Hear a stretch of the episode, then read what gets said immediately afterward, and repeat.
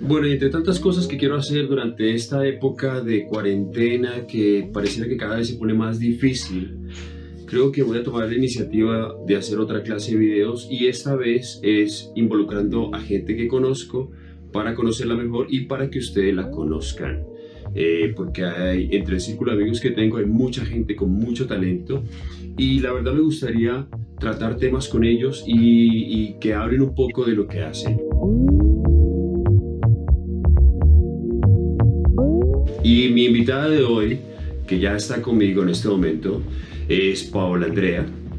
Es eh, filósofa, tiene un proyecto muy bonito que se llama Diario de una Sofía y pues que me gustaría charlar con ella un rato para que nos cuente quién es Paola, eh, por qué es filosofía y cuál es su proyecto eh, Diario de una Sofía, que nos cuente y que comparta con ustedes. Paola, hola, ¿cómo estás?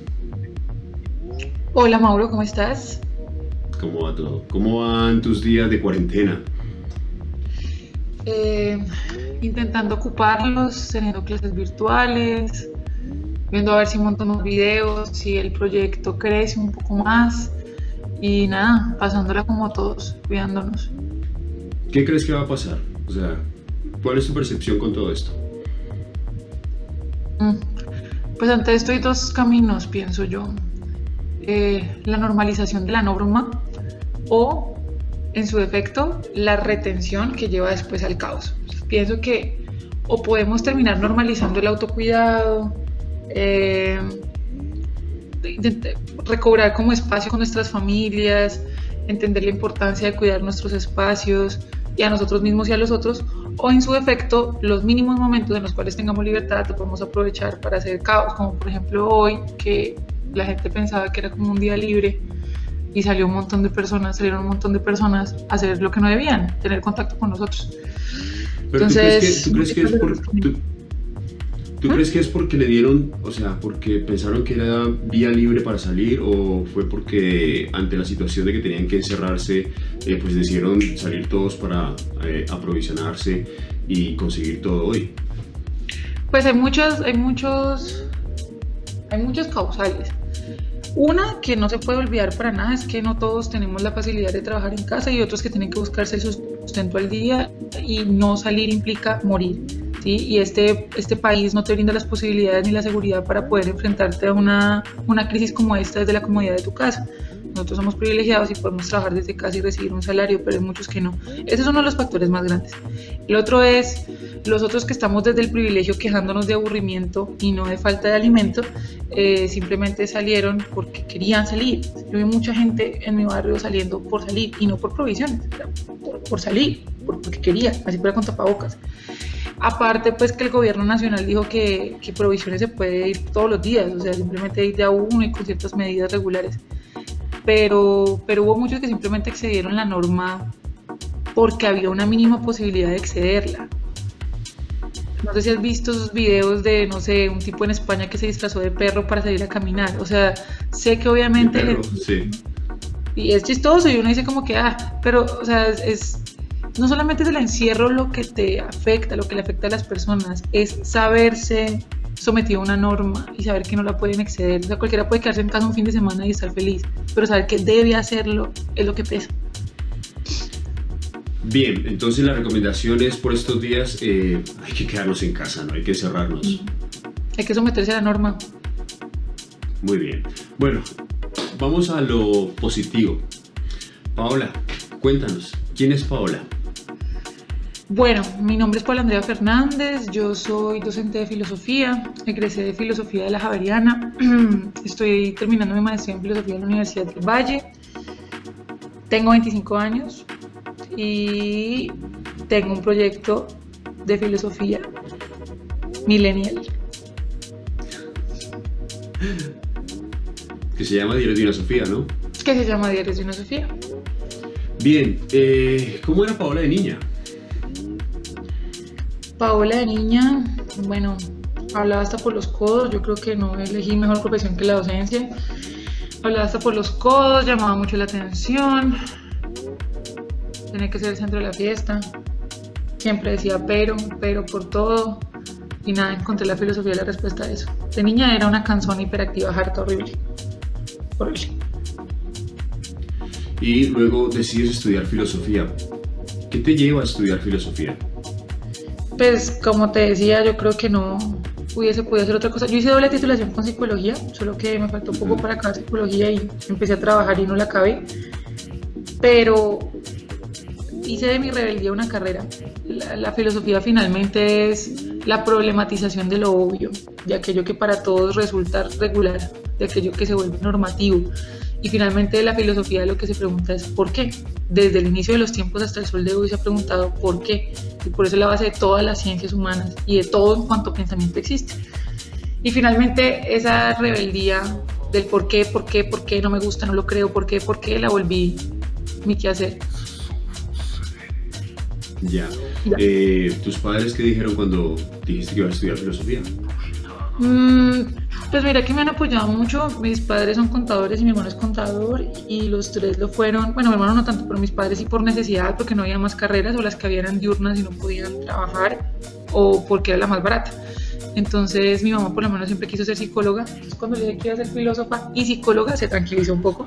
Pero cuando le dije que quería hacer, estudiar filosofía, simplemente me dijo que hiciera lo que quisiera. Pues obviamente me preguntó de qué iba a vivir y qué iba a hacer con mi vida y para qué carajo es la filosofía.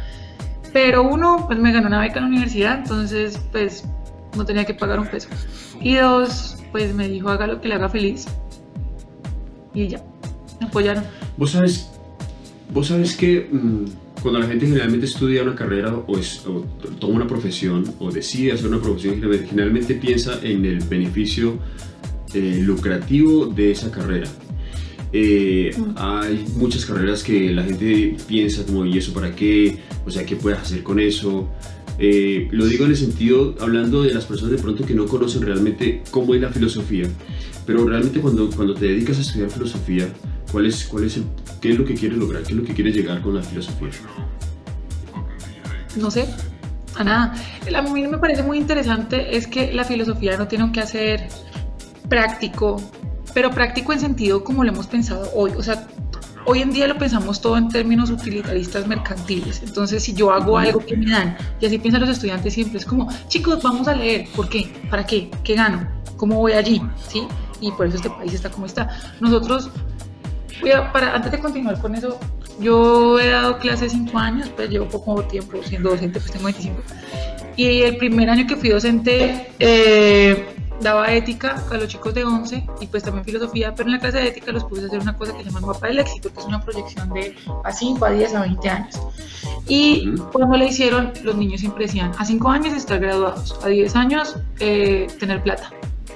Y yo, pero chicos, ¿y, y, qué quieren ser? No, no, no, yo quiero hacer plata. No, pero sí, ¿qué? O sea, ¿cómo? O, o, entonces, precisamente como todos quieren hacer dinero, digamos como que el camino hacia ello puede ser cualquiera, y por eso hay tanto traqueto y tanto lavaperro, y porque quieren el dinero fácil tanto expendedor de drogas. Y más allá de eso, es que nos han educado todo el tiempo para hacer, para producir, y nunca para pensarnos realmente qué queremos ser. O sea, si queremos, yo le, cuando le pregunto a mis estudiantes que de 11 qué quieren ser, es como, no sé, yo quisiera ser catador de camas, y yo, pues soñate con ser catador de camas y ser el mejor puto catador de, perdón, y ser el mejor catador de camas. Yo sé que es muy difícil en una sociedad como esta, que es un liberalismo, un neoliberalismo y un capitalismo exacerbado y arrollante, pero yo creo que yo todavía sueño con que uno pueda dedicarse al ser más que el hacer, que esas labores productivas, no sé, se vuelvan más desde el alma que desde el hecho mismo de producir, no como un niño que uno le dice, ¿qué quiere ser? Ingeniero, ¿por qué? Porque da plata, pero ¿por qué? ¿Por qué? ¿Por qué? ¿Por qué necesitas plata, plata, plata? Entonces sí, o sea, para responderte a la pregunta, ¿por qué filosofía?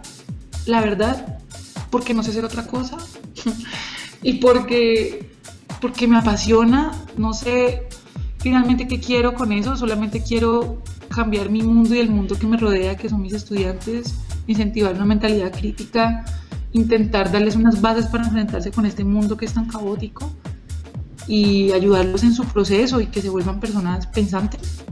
Sí, eso. Bien, eh, eso que me estás comentando y sobre todo en el trato como docente que eh, intentas hacer ver esto o llevarle un mensaje a los muchachos en un colegio, ¿cómo lo toman ellos? Pues mira que me ha ido muy bien. He trabajado hasta ahora como en cuatro colegios. ¿Cinco? ¿Cuatro? ¿Cuatro, cuatro colegios? Me ha ido muy bien. No sé si porque soy joven y pues no sé, siento que puedo hablar su mismo idioma porque finalmente somos cuasi contemporáneos. Cuando yo empecé a trabajar tenía 20 años, mi estudiante mayor tenía 19, o sea, voy a ser yo. Y, finalmente como que siento que compartimos el mismo idioma. Eh, siento que comparto sus intereses, estuve sentada hace muy poco en el mismo lugar que estuvieron ellos, entonces intento ser la docente que quise tener o no ser la docente que odié. Y, y, me ha ido muy bien con los muchachos, finalmente, no sé, nunca he tenido problemas, he tenido mucha acogida y me va muy bien con ellos. ¿Alguna anécdota así, de una, alguna pregunta que te haya dicho un chico que te haya puesto a pensar con respecto al tema, que no sé, algún, uno de tus, de tus estudiantes que te haya dicho algo que, que te hizo pensar mucho? Pues mira que en todas las clases, en todas las clases surgen cosas chéveres. Ahora, a veces que no sé si me, me vienen un montón de imágenes de la cabeza. Hubo una vez que me pareció algo chévere, pero más que porque pensaron, porque no lo hicieron. El año pasado bueno, estaba dictando Aristóteles, entonces hablé sobre la estética, que era lo bello para Aristóteles y di como unas, pues como las reglas de, lo bello para Aristóteles, mostré unos ejemplos, bla. Y les dije a los niños, hagan un dibujo con esas reglas de lo bello para Aristóteles, lo que quieran. Y los niños, ¿cómo así lo que queramos? Y yo, pues no sé, un dibujo libre. Y todos, pero ¿cómo así que libre? ¿Qué dibujamos? Y yo, no sé, lo que quieran, lo que se les ocurra. Y ahí me di cuenta, están tan acostumbrados, la educación como, como está hoy en día normalizada es, usted debe hacer esto y esto y esto y esto, y tiene que cumplir esta y esta y estas normas. Entonces los niños cuando salen, salen a ser empleados porque precisamente saben cumplir ciertas normas una tras otra. Entonces me di cuenta que pues, la estamos embarrando en la educación, porque no estamos educando como seres autónomos. Y pues frente a eso se genera una reflexión sobre por qué no son capaces. Yo les digo un ensayo libre y les doy una embolia, porque tienen que pensar. No les hemos enseñado a pensar, les hemos enseñado a obedecer. Entonces, pues, no sé, me acordé de eso. Esa fue la primera, me acordé que eso me, me confrontó mucho y dije, pucha, que estoy haciendo como docente para, para hacer precisamente el cambio que tanto promulgo en el aula, es donde se ven los resultados. ¿Sentís que cuando terminas una clase que y, y, los chicos se van a sus casas, sentís que lograste algo que ellos llevan, se llevan el mensaje? Pues no todas las clases, no a todos los muchachos, pero yo siento que sí, cada año siempre he tenido, yo le llamo como mi convito, mi sequito, mis, mis casi siempre son chicas, mis chicas que les impactan, sobre todo me pasa con las más grandecitas de décimo y once, que les impacta algo la clase o me dicen, me terminan, no sé, contando como sus problemas personales, como para que les aconseje, me terminan diciendo, no, mira, la lectura de eso de Camus me gustó porque me sirvió en mi vida, o leí a Schopenhauer y pensé que me pasó esto con mi novio me pasa mucho y eso me parece sumamente bello. Aparte que yo trato todo el tiempo de llevar los problemas de la filosofía que vemos en clase a sus vidas. Cómo esto se puede ver en tu vida, qué situación en tu vida ha reflejado tal y tal tema. Entonces, yo creo que sí impactado no todas las vidas, pero siento que una que otra he llegado y con eso me basta. ¿Eres feliz con lo que haces? Completamente estamos hablando del tema docente, ¿no? Porque no hemos hablado todavía de, de, eso que haces aparte de la docencia, que es tu proyecto personal, ¿no? Soy completamente feliz enseñando. Me parece que este país debería pagar un poquito mejor a los docentes, que finalmente somos pues, quienes formamos los futuros profesionales, borregos del sistema. Pero bueno, sí, finalmente somos los que formamos. Los colegios no es que paguen así, pues, que uno diga que para todo lo que uno estudia. Pero eh, en el colegio en el que trabajo afortunadamente pues, me pagan bien y, y, nada, o sea, si la respuesta es una, simplemente soy muy feliz con lo que hago, no me imagino siendo otra cosa, me define completamente ser docente. para hablar de la docencia, ahorita que estabas tratando el tema de educación, en pocas palabras, ¿qué crees que le hace falta a este país para que la educación sea mucho más completa? O para que, no sé, eh, para que funcione mejor el sistema de, educación en este país? Yo creo que todos engloban autonomía.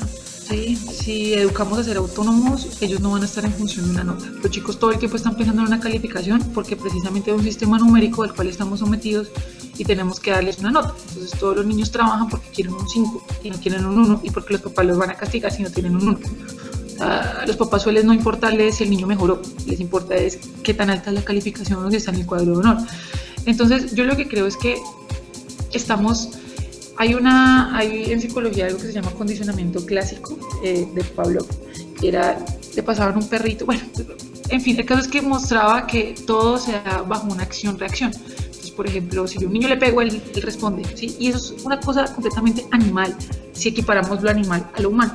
Estamos tratando a esos niños como animales, o sea, les damos una recompensa por su buen comportamiento, entonces ellos quieren todo el tiempo esa recompensa yo lo que creo es que el sistema educativo funcionaría si no existiese la recompensa, sino que existiese el trabajo autónomo. Y para eso, pues tendrían que escoger enfoques que se basen en sus intereses, que no vean materias que no les importan. Si no les importan en su vida, las van a volver a ver a partir de un tiempo. O sea, que tenga como unas bases, pero después de eso hay unos enfoques que se direccionen, que vayan encaminados a su quehacer profesional, a sus intereses personales, y meterles un montón de cosas que no les importan. Ya. Bien, hablemos del tuyo, desde, hablemos de tu proyecto, de Diario de una Sofía. ¿Cómo nace Diarios? ¿Por qué nace? ¿En qué estabas pensando cuando un día dijiste, ve, voy a hacer esto? Pues Diario de una Sofía nace primero como unos dibujitos. He hecho... Ah, no, los tengo por acá. Bueno, unos dibujitos de agenda bastante mamarrachudos, bastante... Ah, mira, sí. El primero que tuve fue... Lo tengo por acá. Era una agenda fea. Fue un dibujo inmundo un dibujo así. Bueno, un dibujito. Y eh, pues nací en una clase de la maestría que estaba súper aburrida y no le entendía nada al profesor. Pero después de eso me di cuenta que lo publiqué y tuvo como acogida. Finalmente era un dibujo que era una reflexión mía frente a un tema de la clase, entonces era una reflexión con un like, como una manita haciendo like de un filósofo que decía pues que una reflexión mía podía llegarle a gustar a un autor si lo estuviera viendo en Facebook. Y luego me di cuenta que lo, llevé a una clase para explicar justo el filósofo del que estaba viendo la clase, que se, llamaba Michel, se llama Michel de Montaigne, filósofo moderno. Y lo di en clase con décimo y le gustó el dibujo porque lo entendió más fácil. Y dije, ve, empecé a hacer más dibujos que correspondían a los temas que daba en clase y los chicos se sentían mucho más cercanos, se ve una reflexión cotidiana relacionada con un autor y decían, ve, este pendejo que no le entendemos nada, pues sí tiene que ver con nuestras vidas. Aparte que un dibujo feo, no sé, a la gente le suele gustar. Mamarrachudo. Entonces Sofía nació... Dale. Dime, dime, dime.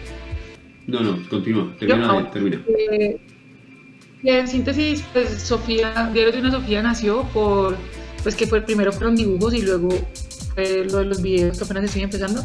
Eh, nació uno por aburrimiento de una clase de maestría y dos por darme cuenta que no tenía herramientas pedagógicas en ocasiones que encontraba en internet para poder explicar lo que quería y pues prefería hacerlo yo en un lenguaje que fuera más cotidiano y cercano a los muchachos. ¿Hace cuánto nació esto? Empecé a hacer estos dibujitos en el 2016. Mm, los empecé a publicar como en el 2017, no sé.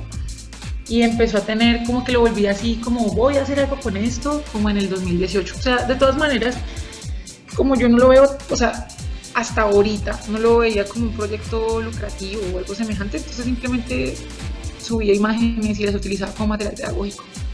Y la verdad es un hobby que me gusta mucho y que lo intento utilizar en clase como herramienta. ¿Y cómo ha sido la aceptación? O sea, ¿cómo, cómo ha sido el movimiento en redes sociales cuando lo posteas? Eh, ¿cómo, cómo, cómo, sientes que la gente recibe eh, eh, cada dibujito, cada mensaje que, que, que, realizas?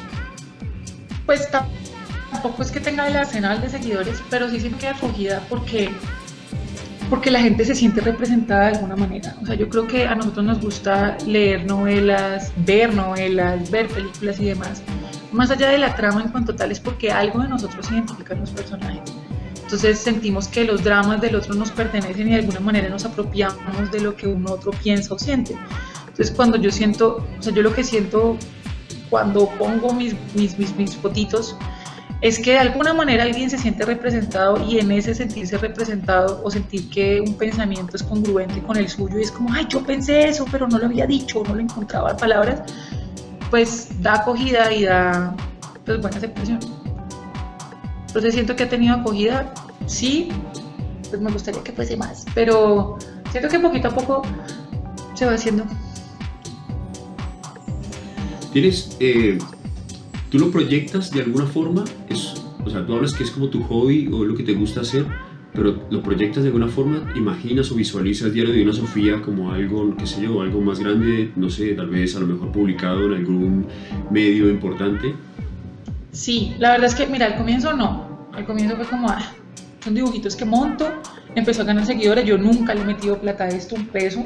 Y empezaron a, seguir, a, subir los seguidores un montón orgánicos en Instagram. Y yo dije, ve.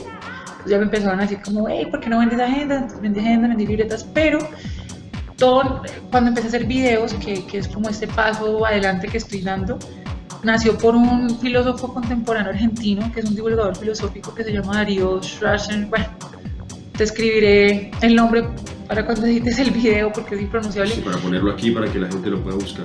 Sí, ese señor. Que tenía un video, unos videos que se llama Filosofía en la calle, es un argentino. Hay un canal en Argentina que se llama Encuentros, que es como el señal Colombia aquí en Colombia, eh, que es un canal público y pues allá apoyar un poquito más la filosofía y él hacía como cortos, o sea, como videoclips hablando de un, tema de filosofía, el amor, eh, qué es la filosofía, qué es la ética, qué es el mal, qué es el bien, qué es, hablar sobre la muerte, desde diferentes autores, pero con un formato súper vanguardista para el momento en que lo hizo y súper amigable. Y luego también salió haciendo una cosa que llamaba filosofía en la calle, que era preguntarle a la gente cosas de filosofía y leer y hablar de filosofía en las plazas públicas.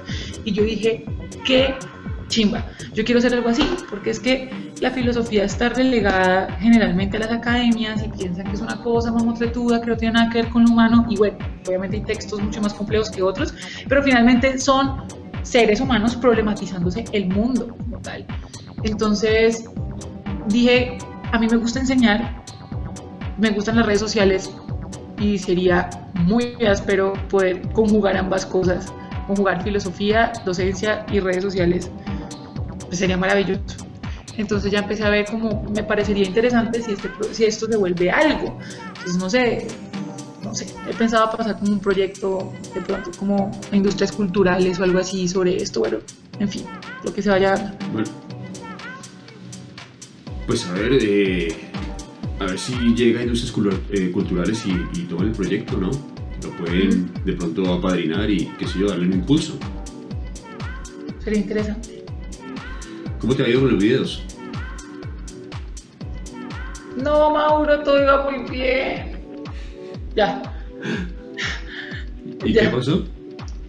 No, no, no, no, que se había caído, pero ya, ya volviste. ¿Cómo te ha ido con los videos? Ah, bueno, eh, yo empecé a hacer unos videos hace dos años que se llamaba Filosofía en la calle, o sea, un plagio total de este filósofo que les digo, que te digo. Eh, y dos amigos, me, uno me ayudó, eran dos amigos que son productores audiovisuales, entonces pues ambos videos, pues son dos amigos diferentes, ambos videos quedaron muy chéveres, pero luego dije, "Mm, yo no sé nada de edición de video, mm, entonces, ¿qué hago con mi vida? Ah, murió el proyecto. Hasta y yo todo el tiempo lo tenía ahí en la cabeza, como quiero retomarlo, tengo ideas, había escrito guiones, pero me frenaba que no tengo ni idea de edición, o sea, ni idea, ni idea. Y luego me encontré con alguien, filósofo también, que me dijo como que, pues, ¿por qué no lo haces y ya? O sea, no sé, lo montamos y punto, edítalo con un programa de celular. Y yo como, pues, ¿por qué no, no? Y me grabó haciendo el primer video, y, y luego un segundo video que hice sobre Heidegger, y un tercer video que hice sobre Camus, y un cuarto sobre Simón de Beauvoir, y ahora voy a hacer un video de Foucault, y bueno, poquito a poco voy haciendo más videos y se editan en un programa, bueno, me los edita él porque sigo siendo impedida. Pero es un programa literalmente de celular donde le pone memes y es, es, es mi lenguaje, o sea, es, es como hablo. Son memes que tienen que ver con filosofía, redes sociales y contexto contemporáneo. Pero, pero sí, no sé si respondí tu pregunta, hablé de muchas cosas. No, está bien. Lo que diría yo es que mi recomendación es ahora que hay bastante tiempo podrías sentarte a aprender cómo editar, ¿no? O sea, hay una aplicación gratis que es muy sencilla. Yo después te, te digo cuál es para que lo aprendas a editar, ¿vale? Dale, soy medio impedida, pero hágale. Bien, bueno, eh, genial. Pregunta. ya para terminar este tema de, de- de- porque vamos a, un- a- a otra sección que tengo que es de 22 preguntas que me tienes que responder así, rápido. Bueno, ¿Recomendarías, digamos, si una madre tiene a su hijo y, le dice, te dice así, amiga, parcera, bien bacana a ella, ay, mira, me encanta lo que haces, me gustaría que mi hijo estudiara filosofía, ¿le recomendarías que lo hiciera?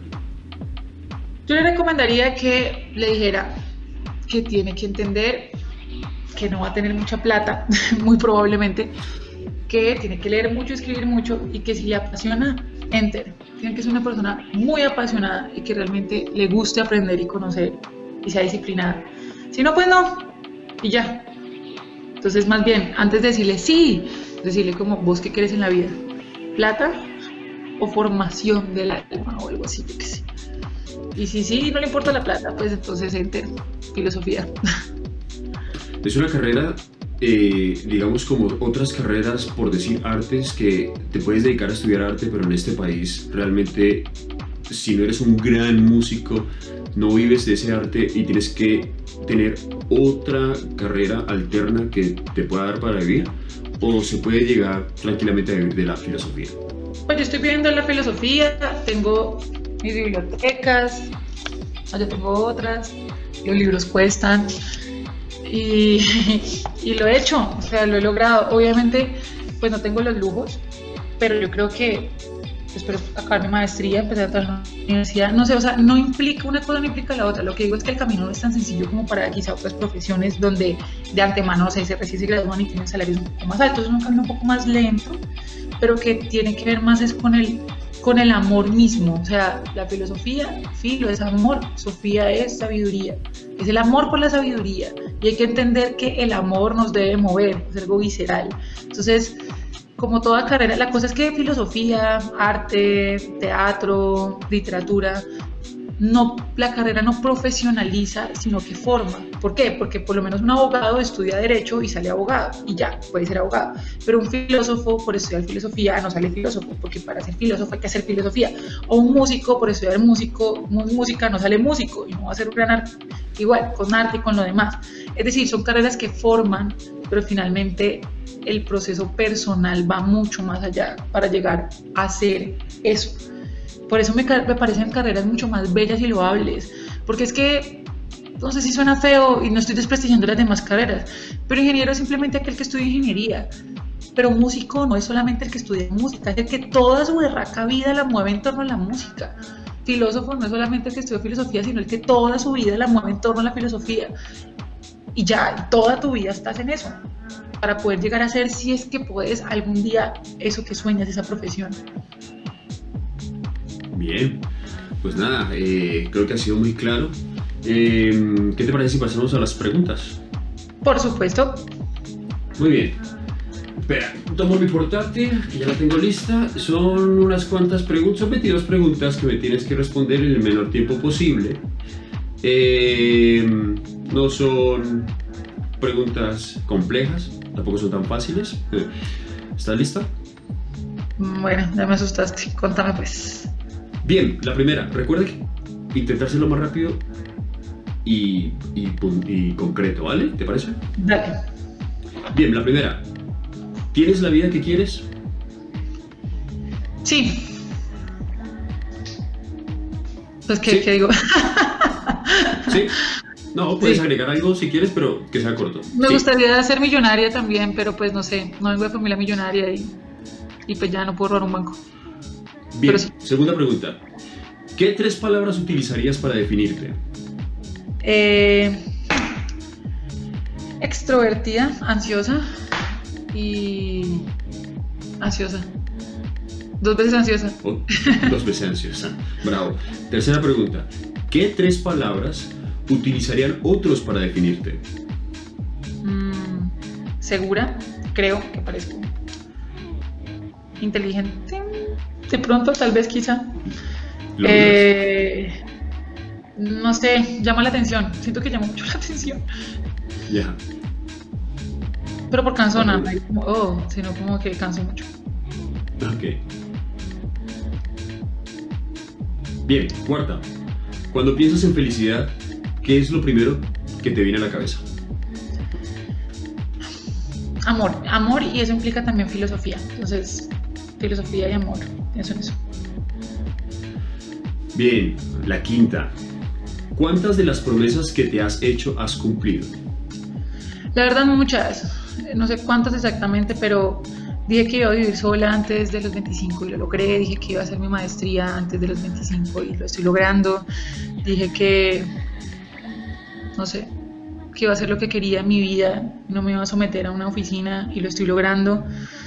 Y hay cosas que no he logrado, evidentemente, pero hay cosas que me estresan a cada rato, los recibos llegan todos los meses, pero creo que sí, he cumplido muchas cosas. Bien, esta, esta es fuerte. Si murieras ahora, ¿tendrías algún motivo para no hacerlo? Mis estudiantes y mi mamá y mis dos gatos. Y seguir aprendiendo.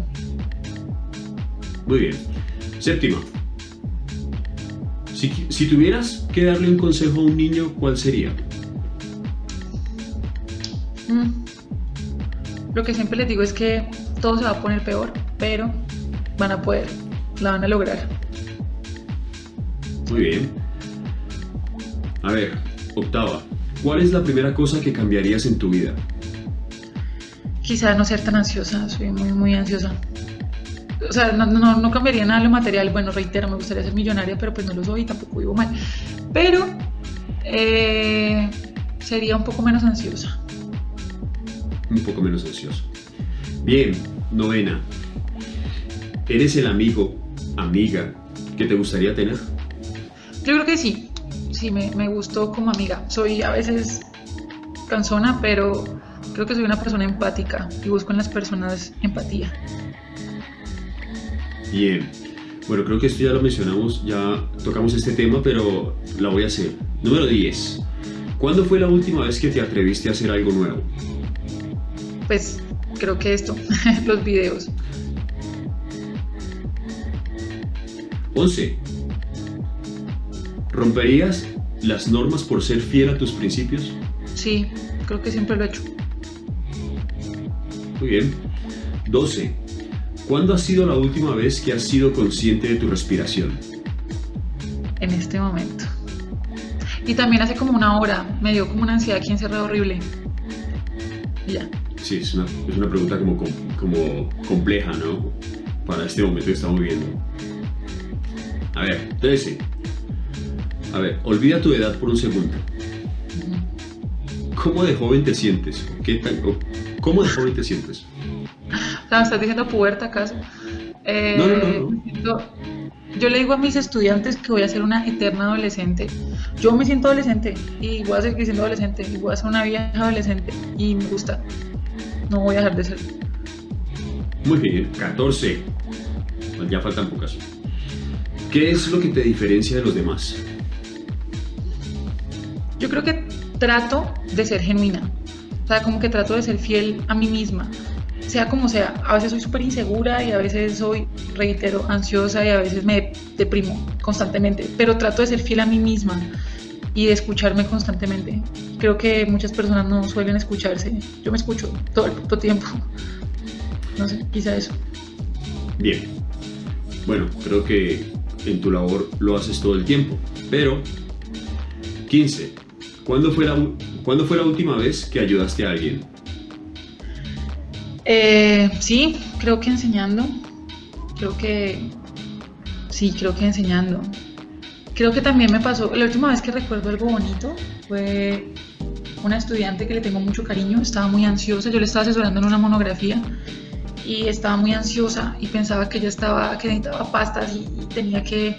Sentía re mal y sentía que todo estaba mal. Tiene 16 años. Y me siento reidentificada en esa niña a su edad, pues y hablé con ella y hablamos mucho y lloró y me abrazó y me dijo gracias y se fue y lloré porque pues eso es lo bonito de mi carrera, de mi quehacer, perdón. Y sentí que hice algo, que, que algo vale la pena porque esa niña llegó más tranquila a su casa. Mira, Qué bien. Grande. 16. ¿Qué es lo que te hace seguir adelante? ¿Qué es lo que te motiva? enseñar. Enseñar, yo creo que todos algunas veces hemos fantaseado con morirnos, Yo de hecho tengo una playlist de mi funeral, por si me muero, se llama la playlist de mi funeral en Andrea Fernández. ¿Ah? Y, y todos lo hemos fantaseado alguna vez, yo creo, no sé. Y lo único que yo digo que me mantiene aquí, reitero, mis estudiantes y mi mamá, sobre todo ambos, sobre todo mi mamá, pero mis estudiantes de verdad me motivan constantemente a intentar ser una mejor persona. Muy bien, esta está buena, la 17. ¿Qué haces cuando nadie te ve? ¿Qué hago cuando nadie me ve? No sé. Me rasco el culo. No mentiras, no sé, no sé qué hago cuando nadie me ve. Tiro pedos, yo qué sé, no sé, uno qué hace cuando nadie lo ve, lo mismo, yo creo que yo hago lo mismo. Siempre me preguntan, la gente que me conoce es como, vos sos igual en clase y yo soy exactamente igual. La cosa es que no digo groserías y les exijo a mis estudiantes que no lo digan porque hay que entender el contexto. Pero más allá de eso, soy exactamente igual. Entonces yo creo que no, no hay un cuando nadie me ve, porque siempre soy igual. Muy bien. A ver, esta, la 18. Ya faltan, son 22. Ajá. ¿Se ha hecho realidad alguna vez tu miedo más grande? Sí.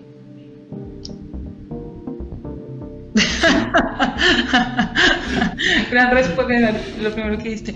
Bueno, uno, eh, mi mamá le dio cáncer, está bien, gracias a Dios hoy en día. Pero uno de mis miedos más grandes es perder a mi mamá, entonces eso es realidad, pues digamos como esa posibilidad, por un lado, y por otro, pues he tenido situaciones, digamos, de soledad, que le tengo pavor a la soledad, en las cuales, pues digamos, como que se materializa mi miedo. Entonces sí. Bien. A ver, 19. Si tuvieras que hacer algo gratis toda tu vida, ¿qué sería? Enseñar. Muy bien, enseñar. ¿Qué te gustaría hacer que no haces? ¿Qué te gustaría hacer y no haces? Sí, que no Eh, haces. ¿Qué te gustaría hacer que no haces actualmente? Acabar mi tesis de maestría, maldita sea. Y montar más bicicleta. Quizá. Ya, bueno, por ahora no va a ser posible. Por supuesto. 21. ¿Qué te, ¿Qué te gustaría dejar de hacer? Me gustaría, sé que es parte de mi quehacer, creo que es como parte hasta de mi formación y de mi personalidad, pero quizás sobrepensar las cosas. Soy sobrepienso y me doy mucho palo constantemente y sufro, sufro, sufro. Entonces de pronto estar un poco más tranquila, más parchada, sería chévere. Bien, 22, la última. Ah, sobre todo esta es como por los días que estamos pasando, ¿no? Esperemos que solo sea, solo sea una pregunta. Si hoy fuera el último día de tu vida, ¿qué harías y con quién? No sé. No sé, pasaría tiempo con mi mamá, con mi familia en general y con mis gatos. Y ya. No ¿Cómo se llaman los gatos? Una gata se llama Hipatia, la primera mujer filósofa que se conoce en la historia. El otro se llama Ragnar, Ragnar Lodbrok, gran vikingo. Bien. Bueno, Paola, este espacio te lo dejo a ti. Es para que le hables a la gente. Ya, háblale tú, no te voy a preguntar lo que quieras. ¿Qué le quieres decir a la gente? Suscríbanse a mi canal. No mentiras, no sé. eh, No, sí, está bien. Aquí igual voy a dejar, el, voy a dejar el, el- el- el link para tu canal para que la gente lo vaya, lo vea y se suscriba. Pues cuento, yo creo que a todos, la mayoría del público que tengo es bastante joven, eh, hagan lo que les dicta su corazón, estén tranquilos, todo se va a poner peor, pero va a estar mejor en algún momento y van a poder salir. Eh, quiero que la gente vea la filosofía no como, o sea, sí, es un, es un quehacer como tal, profesional, riguroso, pero también como el ejercicio de pensar, de pensarse críticamente la realidad, su contexto, el mundo que los enmarca y que finalmente eso es lo que necesita este mundo que solamente cría borregos que siguen normas simplemente para poder hacer parte de un sistema, pensar nos hace libres y espero que se acerquen a la filosofía, sea o no profesionalmente, para poder liderarse. Esa es como mi búsqueda, sobre todo en los más jóvenes. Bien, genial. Pues Paola, espero lo hayas pasado bien. Sí, Me alegra. Y agradecerte por tu tiempo. Agradecerte por tu tiempo y que hayas aceptado estar aquí para que tengamos esta charla. No, muchas gracias a ti. Me sentí como una persona importante. Esa es la idea. La idea es que a veces sabes que lo que pasa, ¿cuál es la idea que quiero hacer con estos videos? Es que realmente a veces como que no nos damos la importancia o conocemos a un resto de gente que no es por el hecho de que figuren en televisión, haya hecho cosas grandes, que salgan en los medios de comunicación, qué sé yo. Ahí uno está rodeado de mucha gente que hace cosas muy importantes. Eh, pues el plan es ese, el plan es darles una ventana y, y conversar con ellos, conocerlos un poco más. Estamos llenos, tenemos redes sociales con 55 mil personas alrededor, bueno, no sé 55 mil, pero lo ideal sería ya como intentar conocerlos un poco más y que muchas otras personas los conozcan, ¿no? Sí, sí, muchas gracias. Hay muchos proyectos muy interesantes. Eh, hay que apoyar los proyectos emergentes, hay que apoyar, apoyar lo local, hay que apoyar la gente que quiere hacer cambios y, y pues muchas gracias por, pues por convocarme y, por el apoyo. Oye, además, si alguien también lo quiere hacer, si quiere hacer cualquiera de las personas de los contactos, ya sea de Paola, ya sea mío, que quiera hacer esto algún día, simplemente escribe, "Hey, yo quiero, o si quiero recomendar a alguien, yo recomiendo, sería genial que hablaras con esta persona que eh, tiene mucho para hablar, o es un tema interesante, pues de una. Lo pueden escribir aquí abajo y algún día podemos hacer una charla. Paola, muchas gracias. Bueno, a ti muchas gracias. Que estés bien. Y que descanses y que ojalá pasemos este, y acordarse, ¿no? Quedarse en casa, ¿no? Quedarse en casa, tenemos que quedarnos en casa. No hay más opción. Sí. Bien. Chao, Paola. Gracias. Chao, Mauro. Y yo. Muy bien. Bien, y así de esta forma, ella fue Paola. eh, me encanta eh, su proyecto. Y vayan y lo visitan. Vayan, escriban. ti, ti, ti, busquen en eh, Diario de una Sofía en YouTube. Por aquí les voy a dejar los links para que vayan y lo visiten. Y, y nada, espero les haya encantado este video, espero les guste. Voy a intentar hacer muchos más. Voy a traer más personajes para que, vamos, para que nos vamos conociendo. Y pues a ver cómo nos va. Eh, los veo en otra oportunidad. Así que por hoy